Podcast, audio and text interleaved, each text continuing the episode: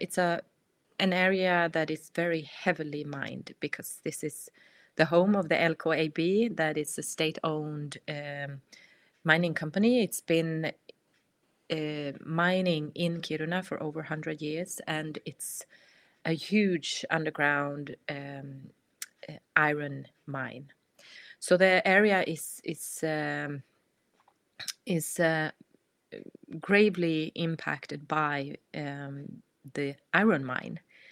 And the before uh, before this 100 years of mining this uh, and still this area is a reindeer herding area.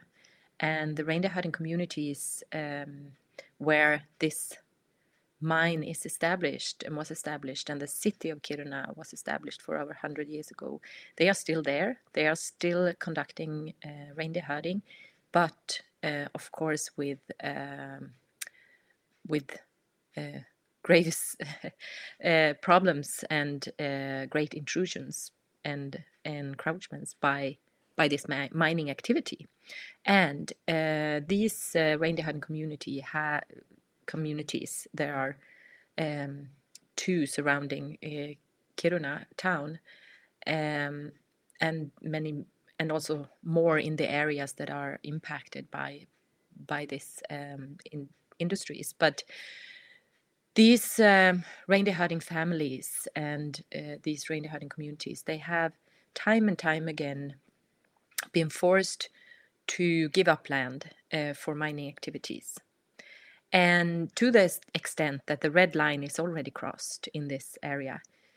And now, uh, when the so called news of a rare mineral deposit in Kiruna uh, came in, in January, um, and I have to say that it wasn't really news because this is an, is an old deposit called Per and it's been there. Uh, everyone has known about this.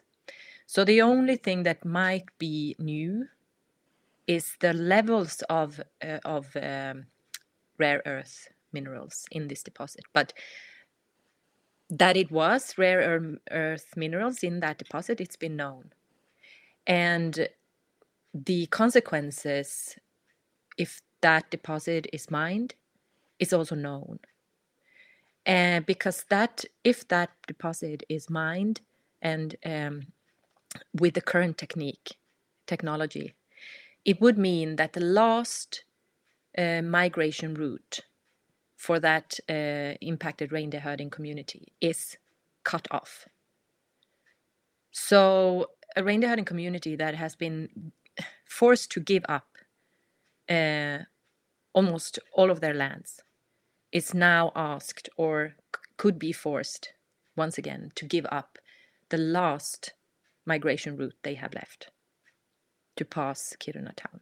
So that's what that is about. And I have to say that it wasn't, since it wasn't really news, it was, um, in my uh, opinion, uh, kind of a PR uh, stunt because uh, it was released as news when uh, it was at a high level when the EU Commission was and the Swedish government was having a meeting in Kiruna. So that is why it was announced to Europe in January, in in my opinion, uh, because um, almost everything about that was already known. And then um, it is actually the same reindeer herding communities that are uh, affected by the Talga uh, mine, graphite mine project. I have to say because it's it's not a mine yet, uh, and that is uh, further uh, down, if you say so, uh, on the winter pastures for these reindeer herding communities. And the same reindeer herding community Gabna is is affected, but also um, the mine in itself will be uh, in the neighboring reindeer herding community of Talma, and um, it's also known a lot about the the consequences if it is uh, established a mine, and these are already it's in an area that are already so heavily mined that in my opinion, um, you can't ask an area to to carry uh, such an unproportional burden of resource extraction as has been as are planned now.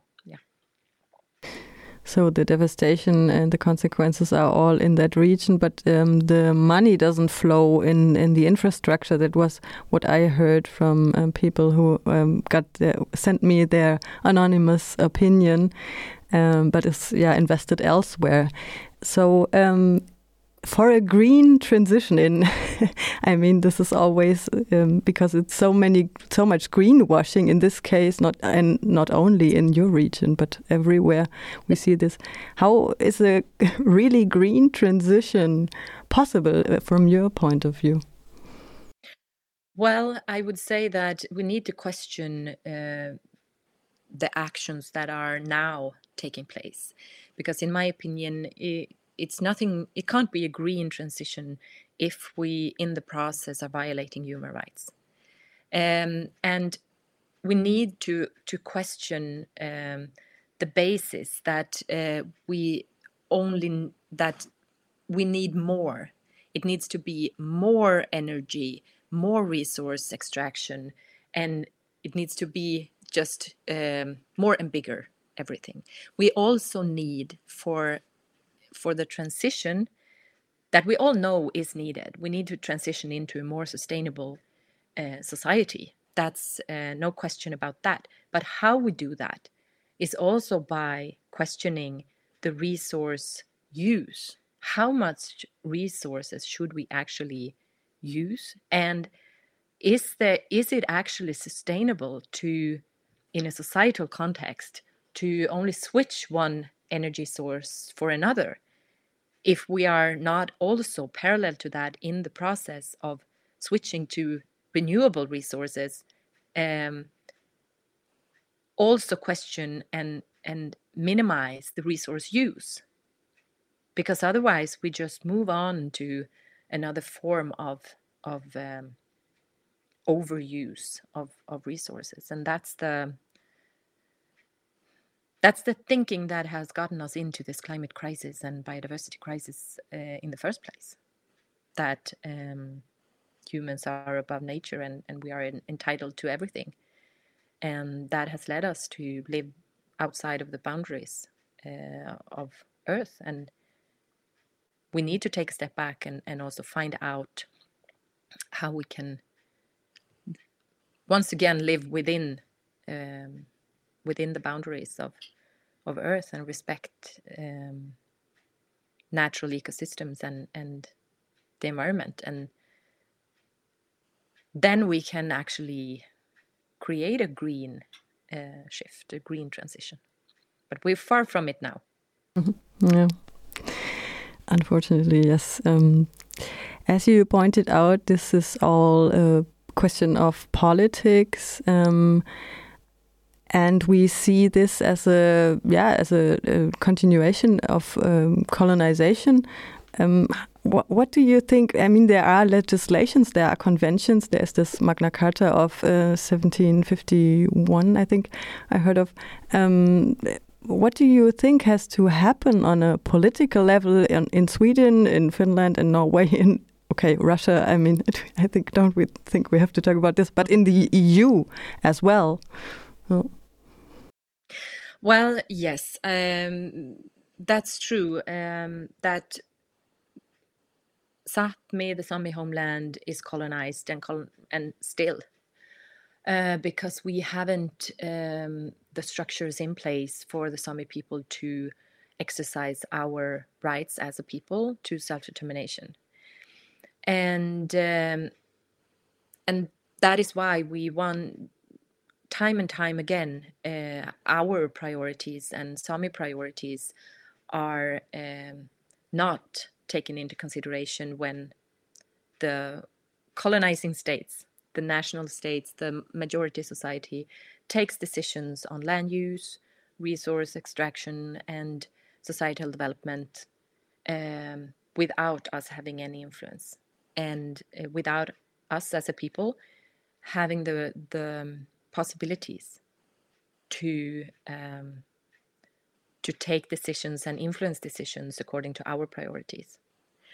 So, um, and that's uh, that's the tricky part, and that's why we have these conventions and declarations. But those are uh, more soft. But and to actually uh, balance um, the discrimination towards minorities because we are in even we are an indigenous people but we are in number a minority. And that is why we we need to balance the power structures for us as an indigenous people to be able to influence decisions.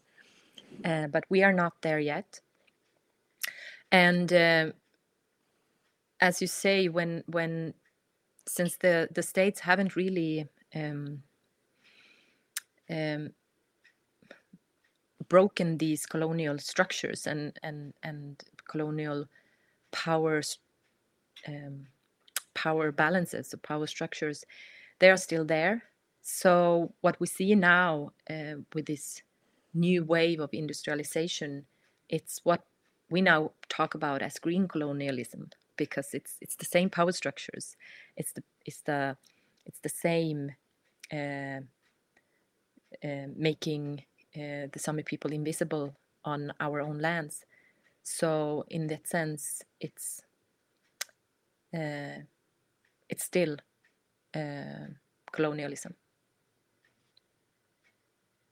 Yeah, I was quite surprised when I um, I spoke to a non-indigenous activist from he he grew up in South Sweden and he went to to live in north in the north uh, northern part of Sweden, and then he heard for the first time of the 20 years of his life or what um, that uh, indigenous peoples exist in his own country.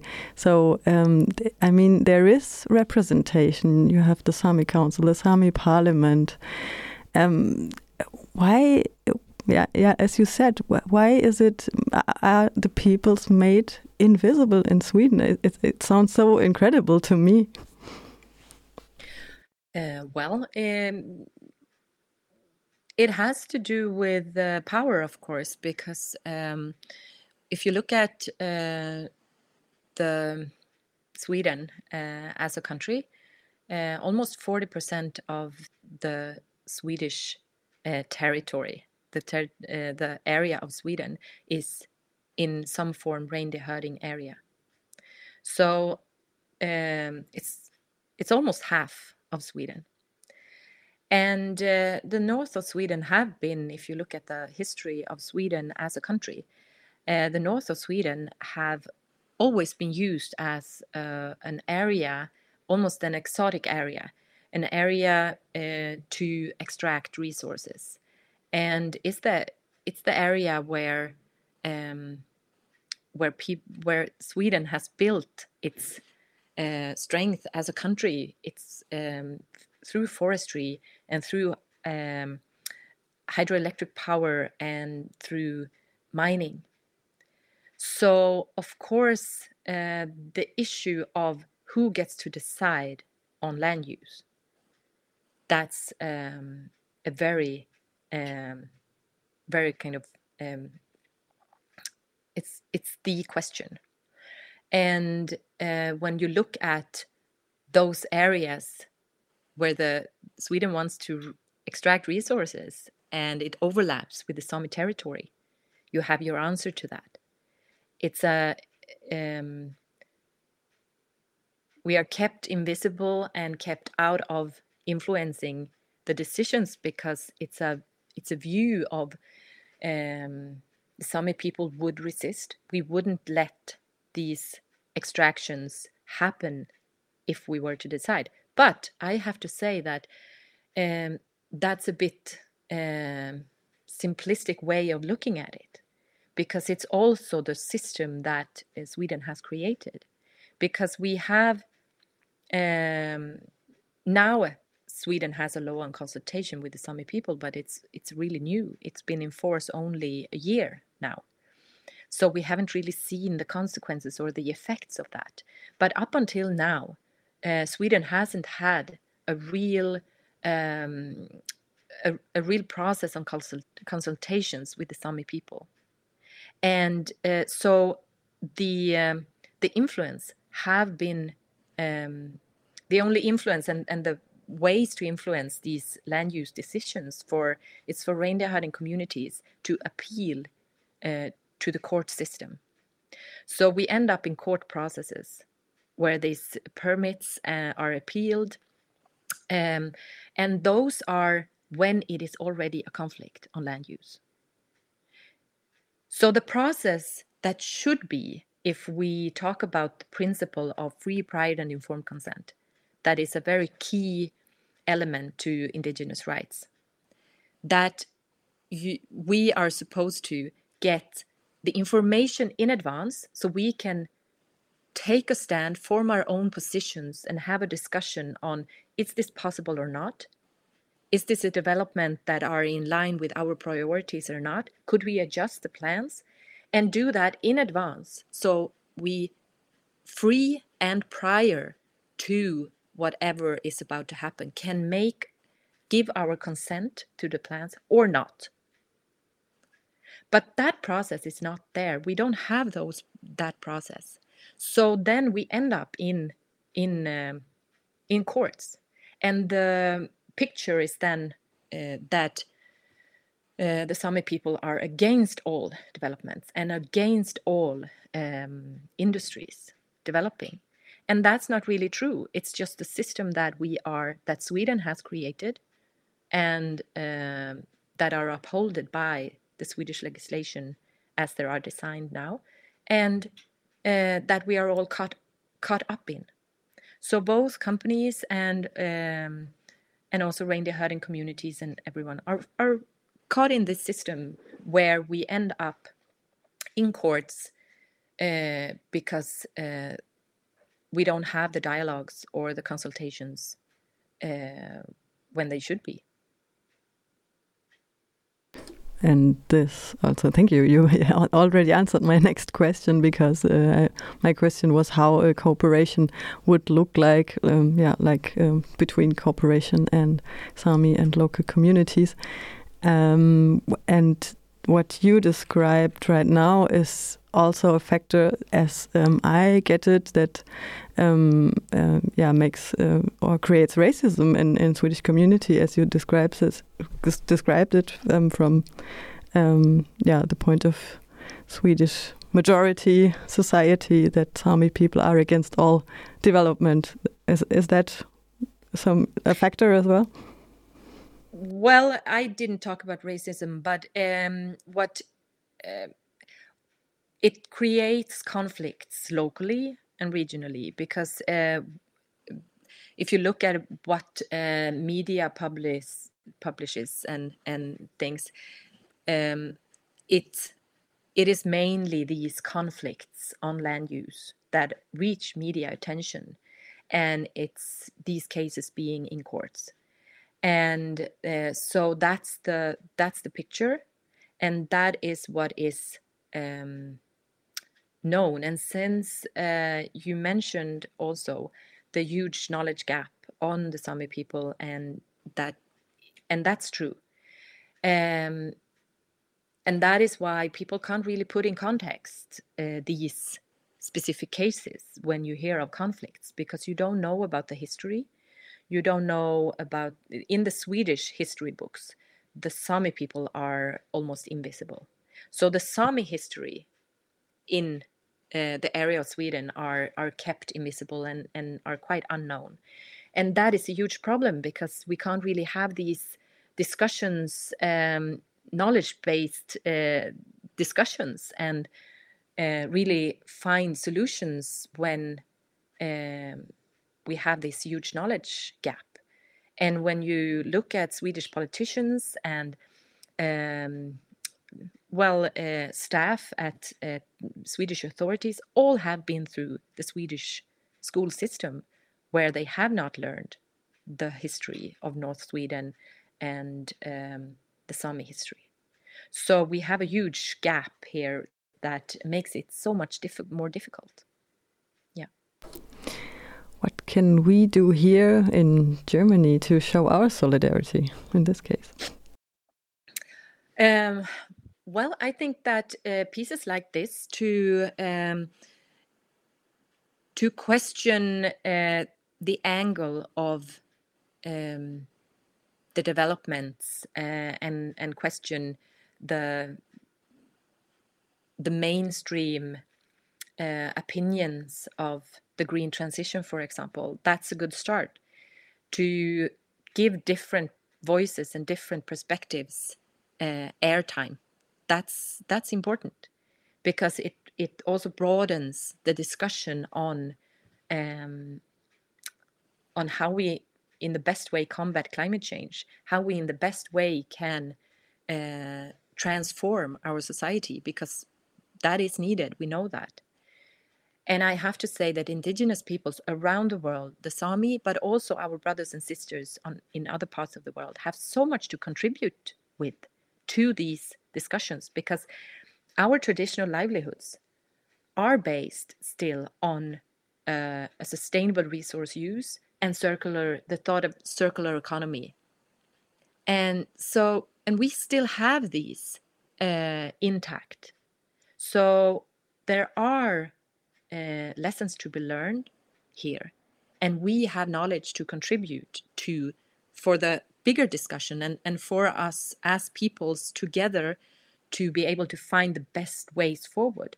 But as of now, we are kept out of the discussions um, because of states and uh, not wanting to um, to challenge the current systems and and being afraid to give up power in and in, um, in letting us into the, the decision making processes. And but uh, we are slowly getting there. We are making progress um, but it, it goes very slow. But indigenous peoples we have been here forever and we will still be here. It's our home from what I heard in an interview um, with Siqiñiq Maupin from an Inupiat uh, community in Alaska, where they will establish a mine as well to drill for oil. Um, she said, um, while the yeah whole world is talking about climate crisis, we already live it in the Arctic Circle. Um, how do you um, see the climate changes in your area? Yeah, and that is so true. I can just echo that. We see the we live with the consequences and and have to cope with the consequences and the effects of climate change all year round. And it has uh, severe effects on our families and our daily work and um, our safety because of the unsecure ices, ice that uh, is now um, uh, a common uh, danger in in both springtime but also uh, fall. When you see the the seasons changing and it it freezes more uh, later in the year but it also the the temperatures fluctuate. So we get um, more unstable ice on rivers and lakes and that's a severe um, safety risk for herders out on the lands. And also, uh, we see that the summers are, are um, hotter and drier, and that also affects reindeer. So um, it's it's just examples because we have these examples from every season, and um, it means that uh, we need to, from our own pocket, find ways to finance um, um, to help the reindeer through periods where they can't access food because uh, of rain on on snow that gets ice, for example. So, um, and so this is uh, this have uh, very uh, concrete um, everyday consequences for us. Uh, but I have to say that I don't think that um, I know that there are people that are kind of denying and, and not wanting to see the effects. But when we look at what is happening in the world, there are few regions that can say that they are not affected. but I think that us um, maybe being more connected and in our daily life being dependent still on weather and wind, we might feel it and see it more clearly. Um, and also since the changes are happening rapidly in more rapidly in the Arctic, but um, we see the extreme weather events with wildfires and floods. That's that's the climate change.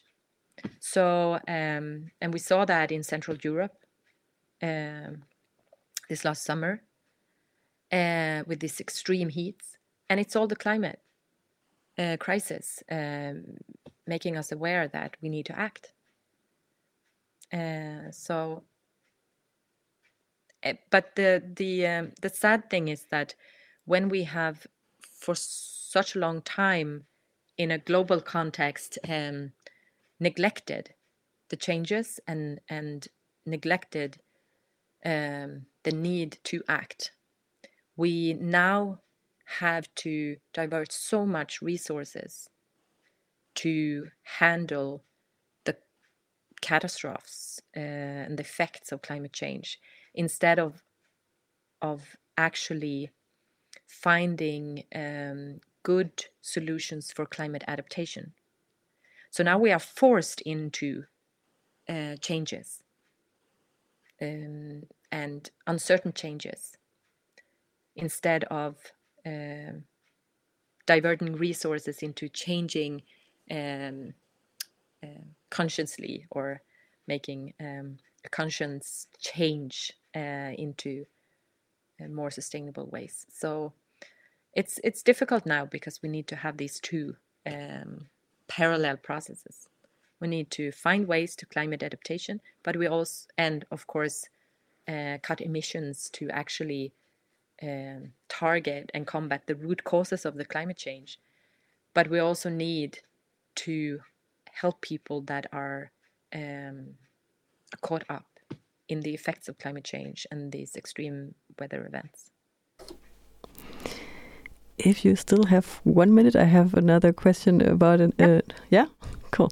Uh, about uh, uh, another topic, um, because I've seen on your website the Sami Council demands the media company Square Enix to immediately remove the Final Fantasy Far Northern attire this is not simply a question of, of copyright, and I quote Sami clothing traditions are not merely aesthetic, they carry the significance of being specific elements of Sami identity with meaning, content, and context. So the line between appreciation and appropriation is a thin line.